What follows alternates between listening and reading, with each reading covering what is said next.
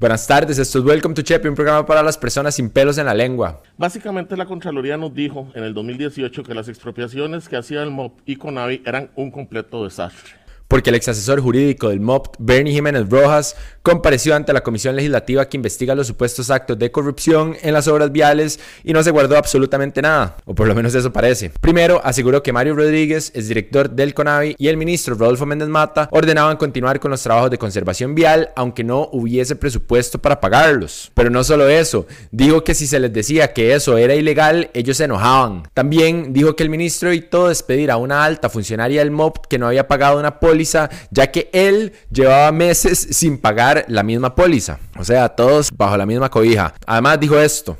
Yo vengo el día de hoy y doy una orden de inicio a un proyecto. Ese proyecto, al día siguiente, tengo que suspenderlo. ¿Por qué? Porque no están las expropiaciones hechas. Entonces, nos cobran los reajustes, nos cobran los reajustes a los costarricenses por proyectos, por mala planificación, y ya la Contraloría no lo dijo desde el 2018. Incluso se refirió específicamente al caso de la expropiación del restaurante Fridays para la construcción del paso de desnivel en la rotonda de la bandera. Cuando a mí me tocó ese, ese proyecto analizarlo, eh, señores diputados, a mí me dio miedo porque me di cuenta de que se nos estaba ordenando pagar lo que son los derechos comerciales en pocas palabras, no existía ningún protocolo aprobado por la jerarquía del MOPT para hacer el pago de esos derechos comerciales de la expropiación. Lo que se les ocurrió fue inventarse el protocolo sin autorización de nadie. Según el ex asesor, en total se pagaron 266 millones de colones, donde una parte era el reconocimiento de los derechos laborales de los trabajadores de Fridays, pero resulta y acontece que el dinero se le pagó al dueño del restaurante y no a los trabajadores. Yo le hice una serie de cuestionamientos a esta resolución de pago porque me parece que no podemos jugar con el erario público. Y se los puse en la palestra o en la mesa a don Rodolfo y le dije, don Rodolfo, eh, creo que este tema hay que darle más punta, no podemos seguirlo eh, manejando así, esto no son confites, es dinero de nosotros los costarricenses. Y don Rodolfo en esa ocasión lo que me contestó fue lo siguiente, y me vuelvo aquí y lo digo textualmente. Don Rodolfo, muy molesto, porque se molestó esa vez, dijo textualmente, por temas de plata yo no voy a trazar una obra, pagues eso y ya.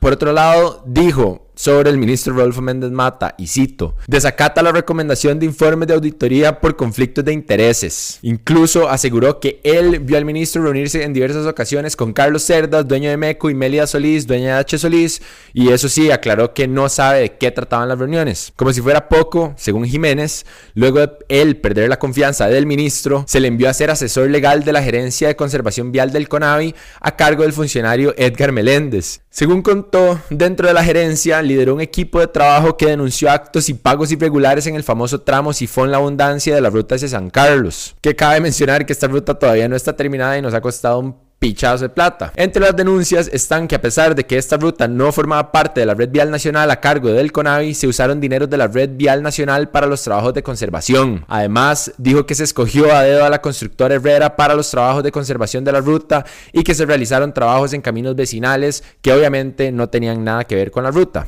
Por último, según el ex asesor, luego de hacer las denuncias, comenzó un proceso de persecución en su contra por parte del ministro Méndez y el exdirector del CONAVI, Mario Rodríguez. Por un lado, no me sorprende nada de lo que el abogado Bernie Jiménez llegó a decir ante los diputados, porque siempre hay muchísimo más de lo que no nos damos cuenta y porque ese desastre que hay en el Estado costarricense es evidente en muchos ámbitos. Se puede ver a leguas y además muchos ciudadanos vivimos las consecuencias de ese desastre en el día a día. Escojo pensar que somos parte de una generación que está enferma de estos casos de corrupción y que estamos hartos de tener que lidiar con lo que se nos ha sido heredado de manera injusta. Y a todas esas personas haciendo un pésimo trabajo en sus puestos medios y altos, tanto en el sector público como en el privado, que se sienten inamovibles, quiero decirles que nuestra generación viene con hambre de sentarlos y nunca saber nada más de ustedes. Escojo pensar ilusamente en esto por pura salud mental y querer pensar que es posible que seamos mejores seres humanos y porque en síntesis siempre me dijeron que la esperanza es lo último que se pierde. ¿Será que la corrupción es endémica de nuestra cultura? ¿Cómo hacemos para cambiar esto? ¿Será que el desempleo, el déficit fiscal, la poca gestión cultural, el estado de las artes, la decadencia de los medios de comunicación y la fuga de talento nacional son algunas cosas que se podrían mencionar como repercusiones de esto que nos está carcomiendo por dentro? No sé, déjenme sus comentarios. A todo esto, el ministro Rodolfo Méndez ha criticado el trabajo hecho por esta comisión legislativa. Por supuesto,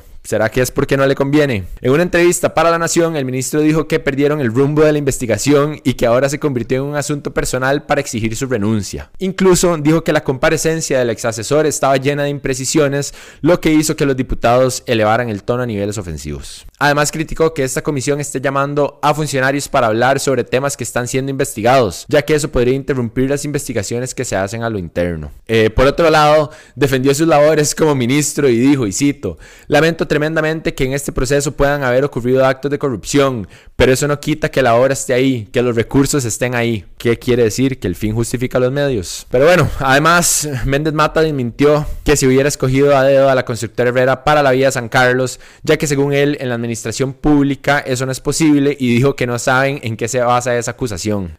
porque no hemos sabido del caso Cochinilla, no entiendo nada. Pero bueno, ¿ustedes qué opinan de todo esto? ¿Les parece lógico que el ministro aún no comparezca? ¿Qué piensan sobre Méndez Mata? ¿Debería ser profundamente investigado, debería renunciar o no. Pero acá, por desgracia, no termina el tema del caso Cochinilla, ya que la Fiscalía Adjunta de Probidad, Transparencia y Anticorrupción terminó la etapa de indagatoria de 45 personas para incluirlas como imputados por el caso. Esto quiere decir que en total 75 personas estarían involucradas. Según explicaron, a estas personas no se les incluyó desde el inicio, ya que primero tenían que declarar, además de que por el principio de objetividad del Ministerio Público no existían peligros procesales. Entre los acusados hay personas del CONAVI del MOP, de MECO, de H. Solís, de Alzo Frutales, de Casisa y muchos más. A ellos se les va a investigar por presuntos delitos de cohecho propio, falsificación de documento privado, estafa, falsificación de registros contables, entre otros. En temas igual de complejos, la semana pasada les conté esto. Esta semana el diputado liberacionista Gustavo Viales compareció ante la Comisión de la Infiltración del Narco en la zona sur.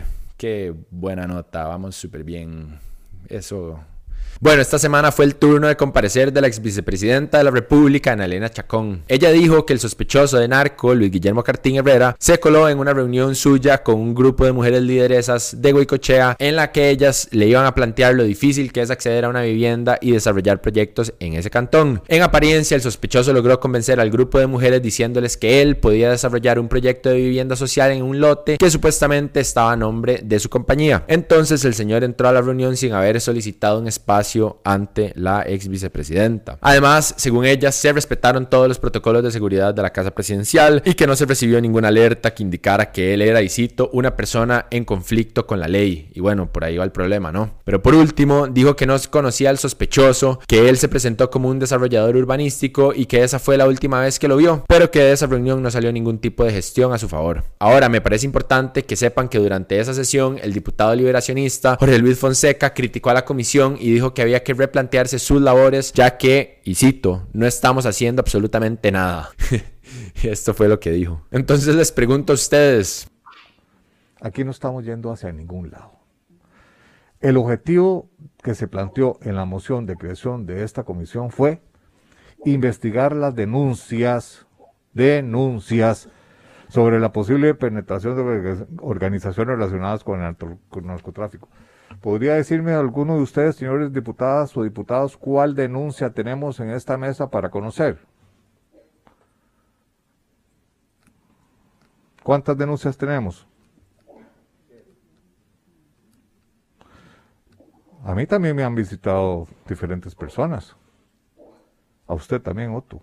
A diferentes diputados. ¿Creen que estas comisiones y todas estas comparecencias realmente funcionan? ¿Creen que de ahí van a salir datos relevantes para una investigación? ¿Se acuerdan cuando fue Carlos Alvarado a comparecer por la UPAD? ¿Qué salió de eso? Que yo recuerde el momento más impactante en una comparecencia fue cuando el diputado Villalta logró que el presidente de la República, Carlos Alvarado, admitiera que firmó el decreto para crear la UPAD sin haberlo leído. ¿Y dónde quedó eso? ¿De qué funcionó? Pero ¿saben quiénes no tienen que ir a comparecer ni verga? Nosotros. Por eso es importante que nos apoyen. Si les gusta, Welcome to Chepe o cualquier otro contenido que hagamos en No pasa nada, los instamos a que por favor nos ayuden a mantener nuestra existencia y nuestra independencia. Si nos siguen en Instagram, por favor suscríbanse a YouTube y si aún no nos siguen en Instagram, por favor háganlo. Perdón por ser un pega, pero si ya hacen todo lo anterior, nos caería súper bien que se suscriban a nuestro Patreon donde nos pueden ayudar a partir de 3 dólares al mes, que viene siendo el equivalente a invitar a un compa a una vibra al mes en un bar.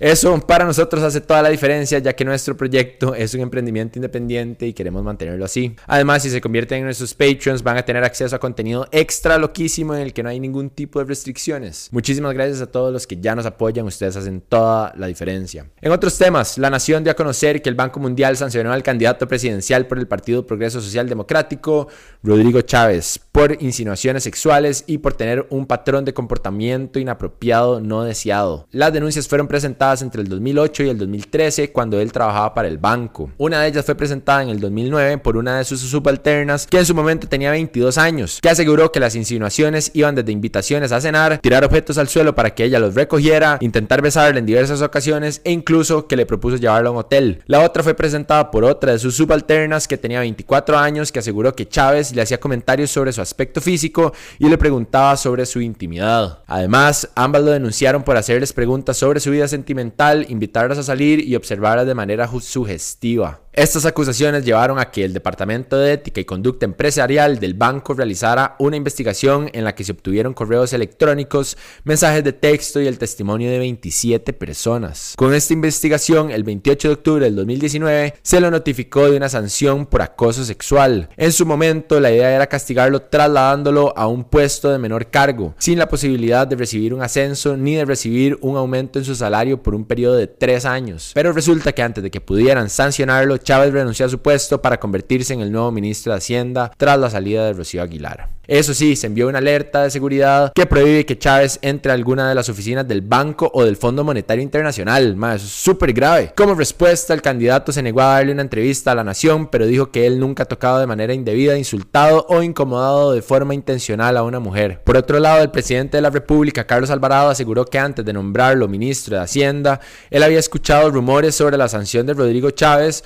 pero que no pudo comprobarla.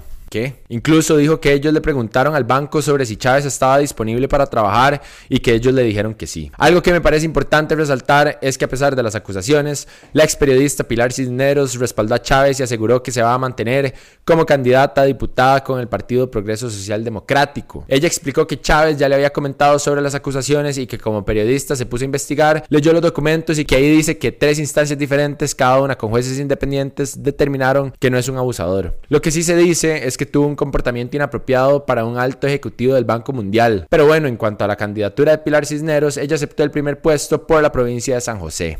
Ay, qué tristeza. Y ya que hablamos de candidatos, hasta el fin el PAC dio a conocer los resultados de su convención nacional, que fue un poco extraña y sospechosa. Al final, Werner Ramos ganó por una diferencia de 150 votos contra Carolina Hidalgo y se convirtió en el candidato oficial a la presidencia por el Partido Acción Ciudadana. A lo largo de una semana, se revisaron y rechazaron 14 impugnaciones presentadas contra los resultados de las juntas receptoras de voto, ya que, y cito, no se demostró ninguna irregularidad que afectara la transparencia del proceso. Otro candidato presidencial que quedó oficial fue Eduardo Cruikshank por el Partido de Restauración Nacional. Esto se, lo, esto se los menciono porque una encuesta del Centro de Investigación y Estudios Políticos de la UCR reveló que el 53% de los encuestados están indecisos sobre por quién van a votar. ¿Será porque estamos hartos y enfermos todos? Me parece sumamente importante resaltar que hace cuatro años el valor de las personas indecisas era del 42% y hace ocho años era del 29%, lo cual es un aumento sumamente preocupante. El candidato presidencial con mayor apoyo en la encuesta esta fue José María Figueres con un 17%, seguido de Linet Saborido del PUSC con un 6%, el candidato del PAC con un 4%. Eh, acá, eh,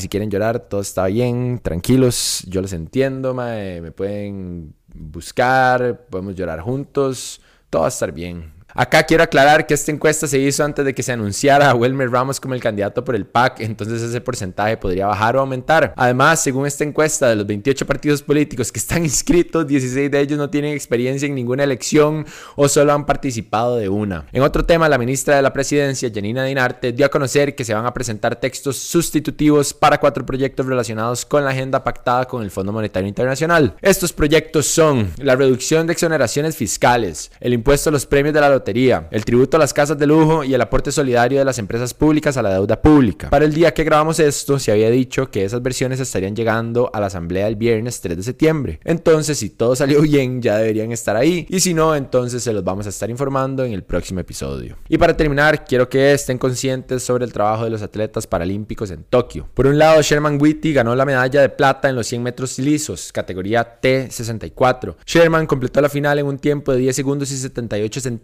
Eso quiere decir que además de ganar la medalla de plata, mejoró su marca personal por 10 centésimas, marca con la que había clasificado un día antes a la final de la competencia. Por su parte, Diego Quesada ganó su primer hit en la categoría de tiro con arco en la modalidad de silla de ruedas. Diego le ganó al mexicano Omar Echeverría con un marcador final de 139 puntos a 131. Este gane le permitió hacer historia y pasar a los 16 avos de final. Ahí se enfrentó al número 19 del mundo y a pesar de que quedó muy cerrado, lamentablemente no logró ganar. El marcador final fue de 143 a 140. A pesar de perder, ese resultado ha sido la mejor marca de su carrera y se ubicó entre los mejores 32 del mundo, así que felicidades, mae. La nadadora Camila Hasse hizo sus dos restantes participaciones en los Juegos Paralímpicos. Primero en las semifinales de la modalidad 100 metros dorso categoría S9, donde terminó de cuarta con un tiempo de 1 minuto 22 segundos 65 centésimas. Con ese tiempo final logró mejorar su marca, pero lastimosamente no pudo avanzar a las finales. Y segundo en la modalidad 200 metros combinados. Si bien Camila logró completar el hit, se le descalificó porque un juez determinó que hubo una falla en su estilo mariposa. El tenista en silla de ruedas José Pablo Gil perdió su primer encuentro contra un tenista de Malasia a pesar de que ganó el primer set 4 a 6, su contrincante ganó los restantes dos sets 6 a 3 y 6 a 2. Por otro lado, Melissa Calvo compitió en los 100 metros planos categoría T13. Ella quedó décima octava con un tiempo de 14 segundos 25 centésimas. Además compitió en los 400 metros planos, pero quedó descalificada por salirse del carril. En paraciclismo, Henry Rabe